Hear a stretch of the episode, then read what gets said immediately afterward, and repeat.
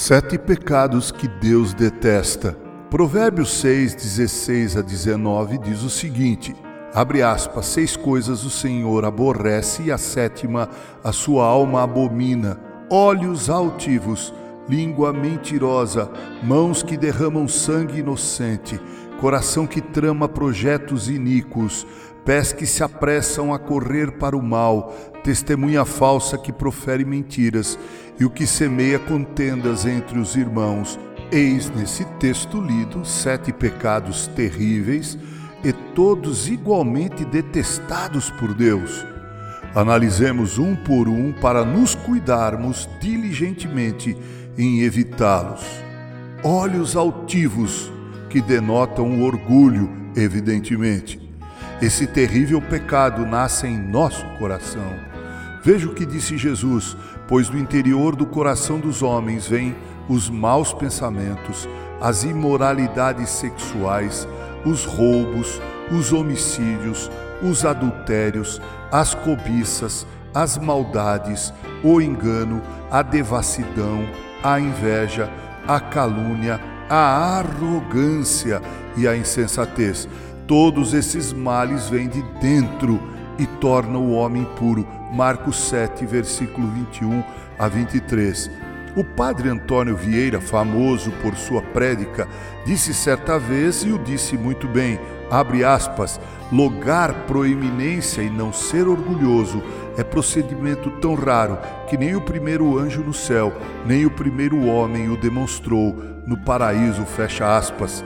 E para falar de um outro excelente pregador, cito nada mais, nada menos que o reverendo Charles Hagel Spurgeon, quando disse o seguinte: O demônio do orgulho nasceu conosco e não morrerá sequer uma hora antes de nós mesmos. Fecha aspas.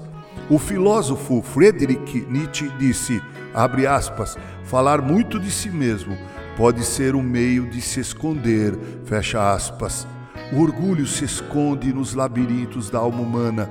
Ele é dissimulado e muitas vezes usa vestes da humildade. Agora mesmo, quando escrevo essas considerações sobre o orgulho, eu me pergunto: será que vão gostar do que escrevi? Há duas coisas que me fazem perplexo quando ouço entrevistas de algumas celebridades. Uma delas é quando elas afirmam que não tem nada do que se arrepender nessa vida aqui, e a outra é que chegaram onde chegaram porque são pessoas humildes. Bem, não sei quanto a você, mas eu tenho muita coisa do que me arrepender e sei que não sou nem um pouquinho humilde. Eu me esforço, mas quando dou por mim, o terrível orgulho emerge. O sábio escreveu sobre olhos cheios de orgulho, olhos altivos. Sim, se o coração é possuído pelo orgulho, nossos olhos não o conseguem esconder. O salmista escreveu, abre aspas, Senhor, não é soberbo o meu coração, nem altivo o meu olhar. Não ando à procura de grandes coisas, nem de coisas maravilhosas demais para mim.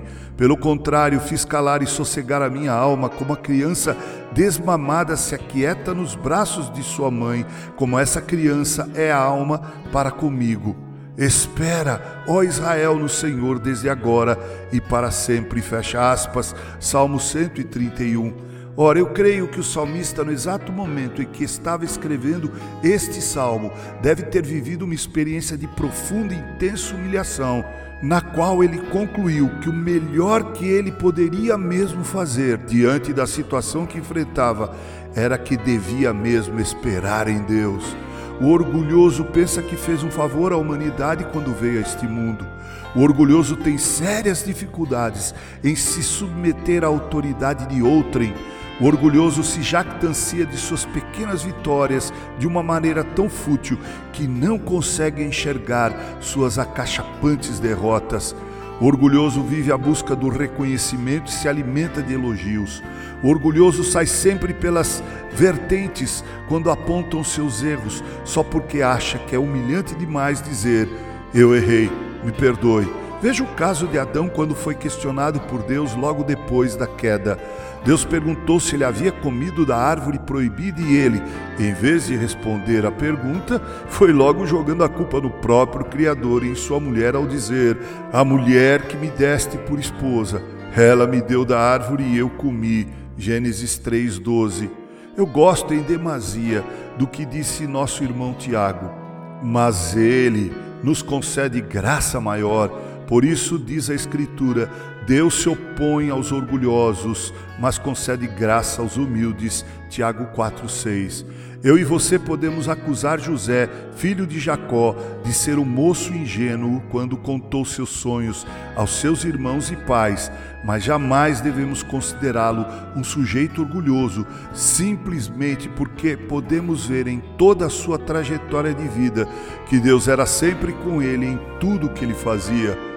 Oremos agora mesmo e incessantemente, pedindo a Deus que nos esvazie do orgulho que precede a queda e nos encha da verdadeira humildade, pois Jesus mesmo disse: Bem-aventurados os humildes, porque deles é o reino dos céus. Mateus 5:3.